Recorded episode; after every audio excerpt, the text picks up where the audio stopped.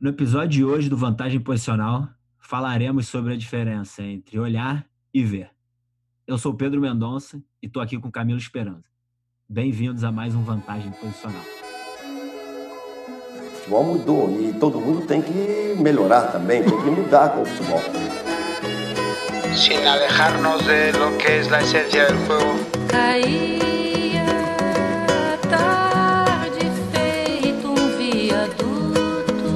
Camilo? Qual a diferença entre olhar e ver? Oi, Pedro. Oi, todo mundo. Cara, essa aí é uma, uma questão que acho muito interessante, né? E acho que bem pertinente para nós conversar e refletir juntos, né? Acerca de, dessa questão. E acho que é uma parada que é, assim, bem importante, né? É, para mim, o, o, o olhar tem a ver com o que Marina fala de, de elementos perceptivos, né? Tem, tem a ver com, com, com a questão, é, a capacidade dos nossos dispositivos sensoriais de pegar informação, né? Que, por exemplo, no caso dos olhos, de, de receber a, luz que é refletida é, pelos objetos. Então, isso aí é, é olhar, é uma capacidade sensorial, né? E, mas ver, para mim, é uma questão que é bem diferente, bem diferente mesmo. Ver, para mim, tem a ver com, com, com, com a interpretação que nós, o nosso cérebro faz desse, dessa informação que é recolhida pelos nossos dispositivos sensoriais. Então, para mim, ver, guardar relação, tem a ver com, com conceitos, com essas construções, né? com essas construções conceptuais que, que vamos fazendo e que vamos integrando no, na nossa mente, né? no nosso cérebro, e que, e que são responsáveis da interpretação dessa informação. Então, na hora do, do jogo, né, que a gente está falando sobre, sobre é, nós somos um podcast que fala de treinos de futebol, é, é bem relevante a questão da diferença entre entre olhar e ver, né? Duas pessoas podem estar olhando a mesma coisa, podem estar recebendo a mesma informação do entorno, mas as duas também podem fazer uma interpretação totalmente diferente dessa informação e, portanto, eles vão ver coisas diferentes. E aí, uma, eu acho que que que, que isso aí é, nós como treinadores temos que ser cientes, muito cientes de, dessa dessa situação e e cara, no fundo, nós treinamos para uma coisa, né? Que é tentar conseguir que todo mundo seja capaz de ver coisas parecidas, porque nunca vamos conseguir que todo mundo veja, seja capaz de ver a mesma coisa, né? Mas tentar que os nossos jogadores vejam coisas parecidas na, na hora do jogo. É, sem dúvida. E, e, pegando um gancho no que você falou, o ver ele é algo muito mais singular, né? Ele está diretamente conectado a, a as nossas vivências, a nossa cultura, enfim, as nossas questões internas. Então, como você muito bem disse, é, a gente pode estar olhando para a mesma coisa e vendo coisas diferentes, né? Então, se, se, se a gente pegar um exemplo de um crítico de arte e pedir para um de nós, é, sei lá, descrever um quadro qualquer, e pegar esse mesmo crítico de arte, pedir para ele fazer a mesma coisa, ele vai conseguir descrever com uma riqueza muito diferente da nossa, né? Porque a, a, a experiência anterior nele em relação a, a, a isso é muito maior do que a nossa.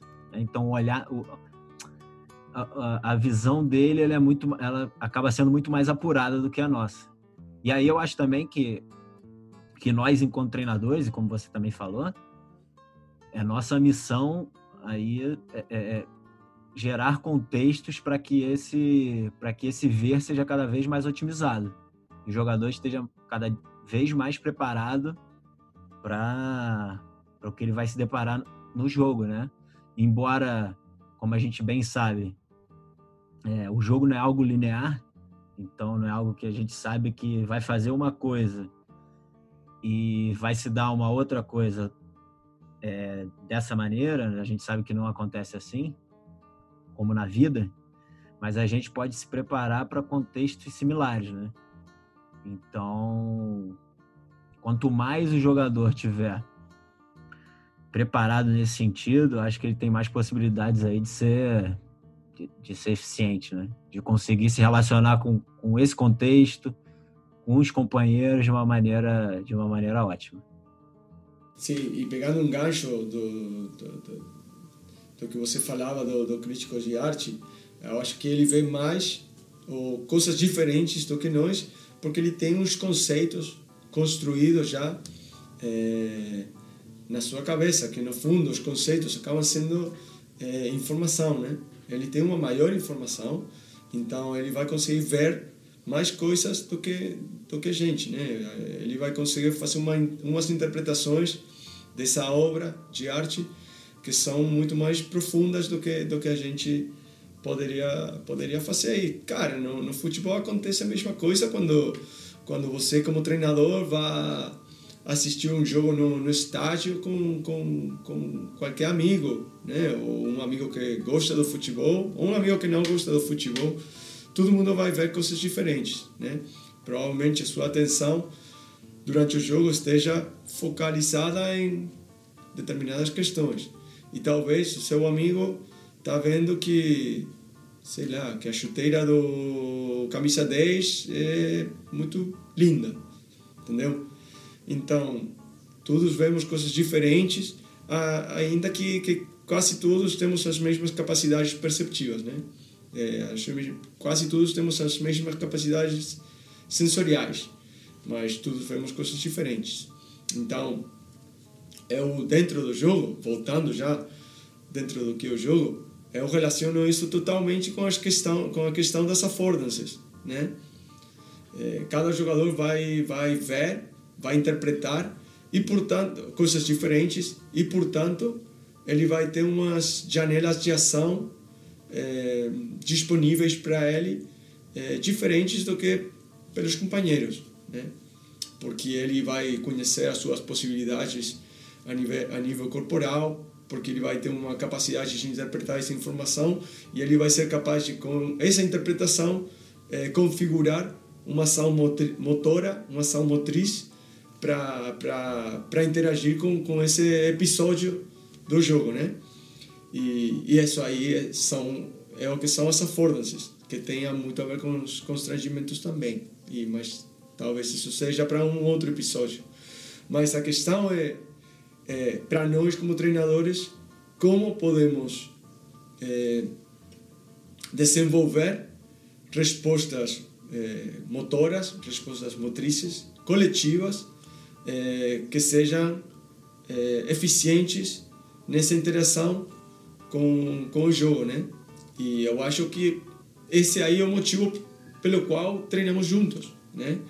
É, alcançar esses níveis de conhecimento a nível socioafetivo e a, e a nível de comunicação para num determinado episódio do jogo eu ter a capacidade de entender quais são as minhas possibilidades de ação é, com, esse, com, com esse episódio do jogo, atendendo as possibilidades de interação dos meus companheiros também, né? E projetando umas possíveis intervenções dos meus oponentes, né? Então, é, no episódio passado, né, a gente, do vantagem posicional, a gente falava da, da, orientação corporal e se a orientação corporal pode ser treinada e tudo bem, cara, sim, pode ser treinado e, e tudo isso aí que, que a gente está falando, que tem a ver com, com esses níveis de comunicação, tem alguns elementos que podem ser acordados previamente, né? Que podem ser, tipo, os parâmetros, né? É, mas nunca vai conseguir, é, a gente nunca vai conseguir predeterminar quais vão ser as possíveis, é, as possibilidades do nosso time dentro de um episódio do jogo. Por quê? Porque as affordances são individuais e são contextuais, né? É, as affordances, as possibilidades de ação dos nossos jogadores são são contextuais. Eu não posso projetar, eu não posso prever quais vão ser as possibilidades de, de ação dos meus jogadores coletivamente, nem individualmente, mas especialmente coletivamente num determinado episódio do jogo. Né? É o que eu posso fazer, de alguma forma, é tentar reduzir né, a incerteza estabelecendo uns parâmetros né, dentro dos quais vamos tentar eh, nos comunicar né, para estabelecer uns níveis de comunicação para tentar fazer mais fluida, né, estabelecer uma, uma maior fluidez nessa, nessa comunicação mas eu não vou poder pré-estabelecer eh, quais vão ser as respostas desses jogadores. Né? Por quê? Porque a percepção dos jogadores de um determinado episódio do jogo é intrinsecamente individual. Cada um vai fazer a sua própria interpretação. E isso aí é impossível de, de prever. Sem dúvida. E a, e a partir do momento que a gente tenta prever isso e tenta criar uma rigidez nesse sentido, a gente acaba limitando demais o processo, né? Enquanto você estava falando aqui, eu estava lembrando também da. Há muito tempo atrás eu eu li um livro chamado Fora de Série. Não sei se você já já já leu ou ouviu falar, Camilo. E tem uma teoria que ficou muito falada aqui no, no Brasil, pelo menos, que é a teoria das 10 mil horas de prática, né? Mas eu sempre fui um pouco sempre fui um pouco crítico em relação a isso, porque eu pensava é, em que contexto deveria ser essa prática, né? Porque se a gente pegar só um número e falar que uma pessoa, um indivíduo, tem que passar por 10 mil horas de prática para ser um expert, fica muito simples, né? Então a gente já tem aí a fórmula do sucesso. É só treinar 10 mil horas que eu já consigo ser um craque, eu já consigo ser um, ser um diferente. Então é nesse sentido que, que, que vai essa reflexão, né? Que a gente fala, a gente está falando do, da diferença entre olhar e ver, e que isso está muito, isso está diretamente conectado às nossas experiências prévias, às nossas possibilidades de, se relacionar com aquele ambiente, que é, com aquele ambiente que também está conectado a, a, tudo que, que vem previamente e aí a gente chega nessa questão, né? Que, que a quantidade ela não é sinônimo de qualidade. Que a qualidade dessas horas, ela realmente é, é o que pode fazer diferença. Ou, né? Enfim, o contexto, tudo isso que, que o indivíduo está inserido. E aí eu acho que vale uma reflexão para nós treinadores, no sentido de, cara, será que o meu treinamento ele ele ele está servindo para otimizar o processo, ele está servindo para facilitar com que os jogadores consigam é, perceber mais, é, é, ter mais possibilidades de, de, de, mais possibilidades perceptivas, conseguir aumentar esse, ar, esse arcabouço perceptivo, sabe? Eu acho, eu acho que essa é uma reflexão assim que é, que é válida. Cara, acho muito muito interessante, sim. E, e, e na verdade, Pedro, eu, eu também não quero, tipo, provavelmente os nossos ouvintes, alguns dos nossos ouvintes, possam estar pensando, cara, então o que eu, o que eu treino com o meu time, né? É, isso aí é uma questão de só largar eles no, no campo e deixar eles interagir, né? E aprender a, a, a olhar e aprender a ver. E, cara, eu acho que a resposta é não, porque para você ver alguma coisa, você tem que ter esse conceito perceptivo na sua cabeça, né?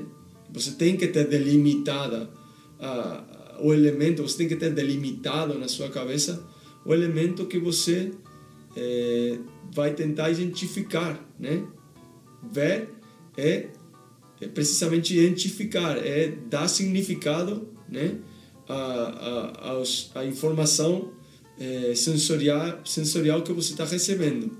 Então, nós, como treinadores, o que podemos começar a fazer é começar a dar para eles esses conceitos, esse, esses, esses significados perceptivos, né? Para que eles sejam capazes de identificar na hora, na hora do, do jogo. Se você não sabe o que você está procurando, como você vai, vai saber se achou ou não achou, né? Mas sempre dentro de, uma, de, um, de um contexto aberto, né? Sempre dentro de um contexto que não seja limitante para os jogadores, sempre dentro de um contexto que não seja convergente no, sen, no senso de, de ter uma resposta certa e ter uma resposta errada, né? Nós delimitamos o conceito, nós delimitamos quais são as possibilidades para alcançar esse esse esse objetivo, esse esse esse esse nosso jogar, né? Que nós estamos tentando construir e a partir dali são eles com a sua interpretação do, do, do que está acontecendo, são eles com a sua eh, identificação dos conceitos né, que vão aparecendo dentro do jogo, que eles vão tomando as decisões. Mas especial, achei especialmente interessante não ficar não ficar com a ideia de, de para os nossos ouvintes de é, ah então tem que dar liberdade né tem que deixar fazer todo mundo que, que qualquer um quiser não isso né é, é simplesmente ajudar eles a identificar né, para que sejam capazes de ver né? e através de é, elementos coordenativos vamos permitindo eles olhar, né? Olhar, receber maior, uma maior informação para transformar essa informação em é, em ver, né? Em identificação dos conceitos perceptivos que são próprios do jogo e próprios do, do nosso jogar, do nosso time. Perfeito, Camilo. É... Esse é um assunto que é muito rico e daria para a gente ficar falando aqui ainda durante muito tempo, né? Mas a gente está chegando a mais um fim de episódio, a mais um fim de vantagem posicional e nos vemos na próxima. Grande abraço. abraço. Fim da tempestade, o sol nascerá. Fim desta saudade, hei de ter outro alguém para amar.